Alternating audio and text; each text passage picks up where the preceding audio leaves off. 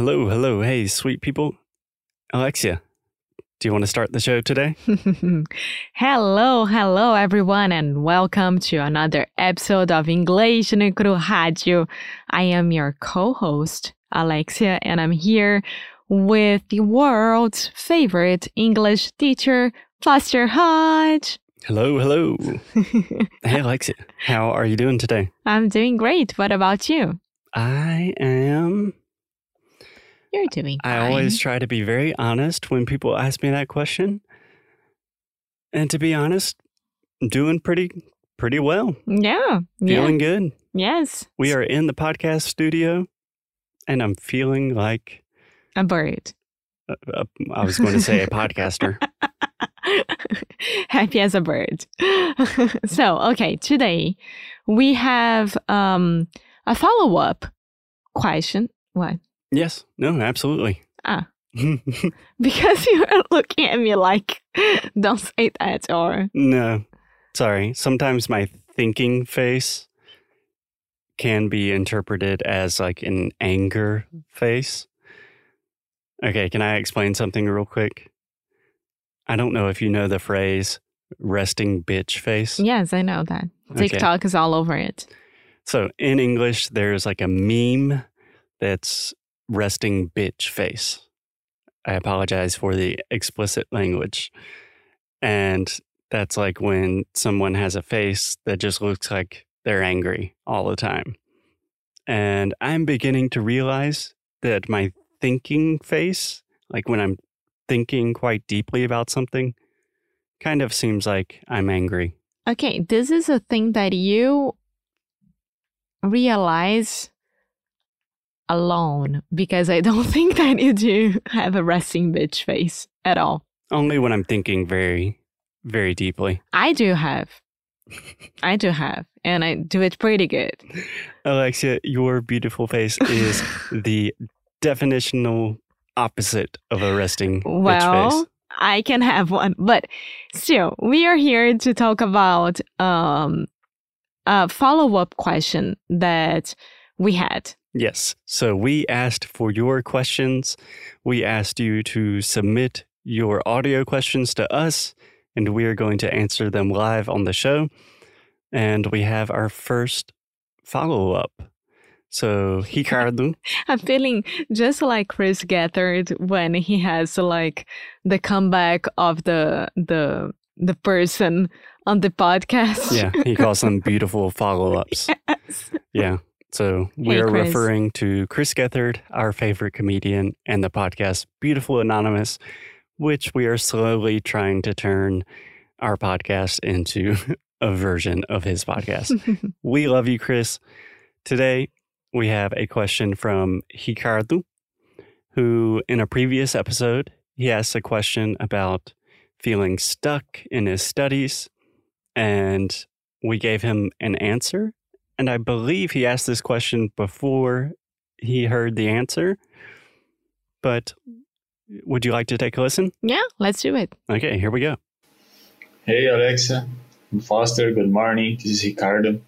I want to send a quick message to thank you guys for being around and keep motivating people like me and all the listeners of the podcast because in the past I asked asked about how to overcome a feeling of the feeling of getting stuck. And today I may have an answer. And for me, it is trying something that in the past you couldn't make it.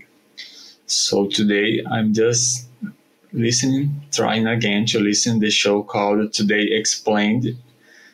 And it's hard for me because they talk really fast. But today I can understand it and I'm happy because I can understand almost 100% in trying something that in the past you couldn't make it trying today now sometime sometime after it's always it's one thing that we can do to measure or improving to keep track keep record, right? So thank you. Bye. So sweet. Thank you, Ricardo. Yes. I've said this before, but Ricardo is the the perfect image of an amazing English student. He's motivated, he's curious, he asks great questions. And just to give you a little bit of context, Alexia, he previously asked a question about he was just feeling stuck and stagnant in his studies. And this was, I believe, you were taking care of Buddy. You were taking Buddy to the vet. Mm-hmm. So I was recording by myself. I gave him some recommendations about how to kind of feel unstuck. But I would love to hear your opinions just about Ricardo kind of getting out of this phase of feeling stuck, getting motivated again, trying something challenging. What do you think? Well, well, I have I have some thoughts about that because to be honest, I I don't study study English, right? Like I'm very fortunate to have a podcast in English to help me with my English. You created this podcast. Yes, I'm very fortunate because of that. You deserve this. You're very fortunate to have a super cute American boyfriend who happens to be an English teacher. yeah. So for me, I don't get the feeling of frustration because I am always having to talk about something that it's not like something that I'm used to. I'm always um, saindo do meu lugar comum, right? I'm always up to a new challenge. yeah, getting out of your comfort zone. Yes. So this happens a lot with me. And this is what I usually say to people to do that. Because, I mean, you are listening to us almost every day, I think, and you are watching a show that you really like and you feel comfortable with it. Okay, keep doing that, but put something else in the mix.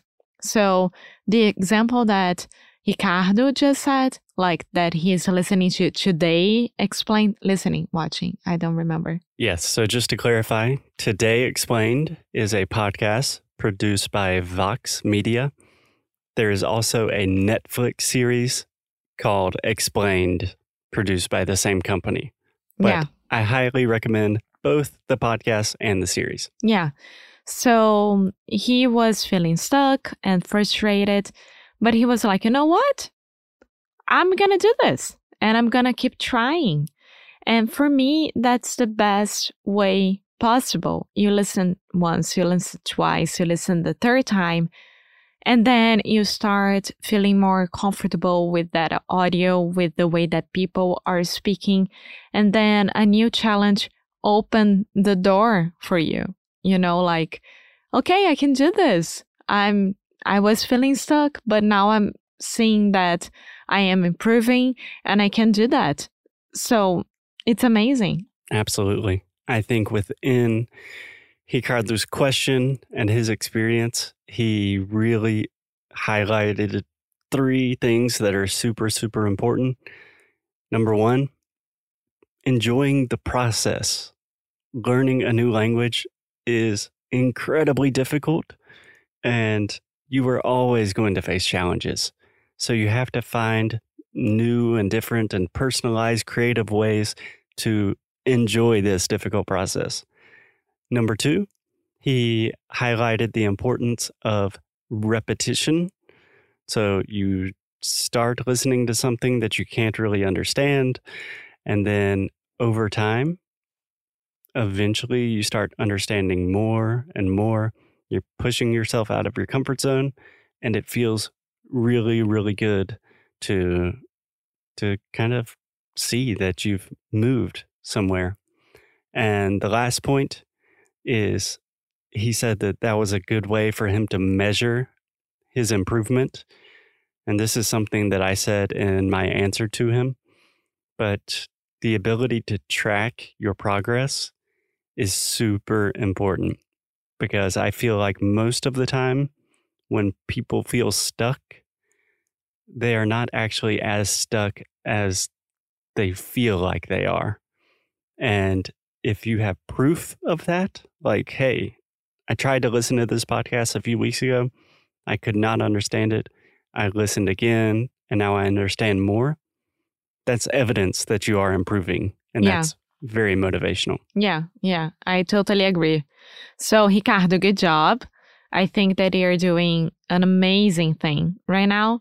And I wish that everyone could do the same. So, if you guys are having trouble understanding a show or a podcast in English, keep on trying. Don't give up.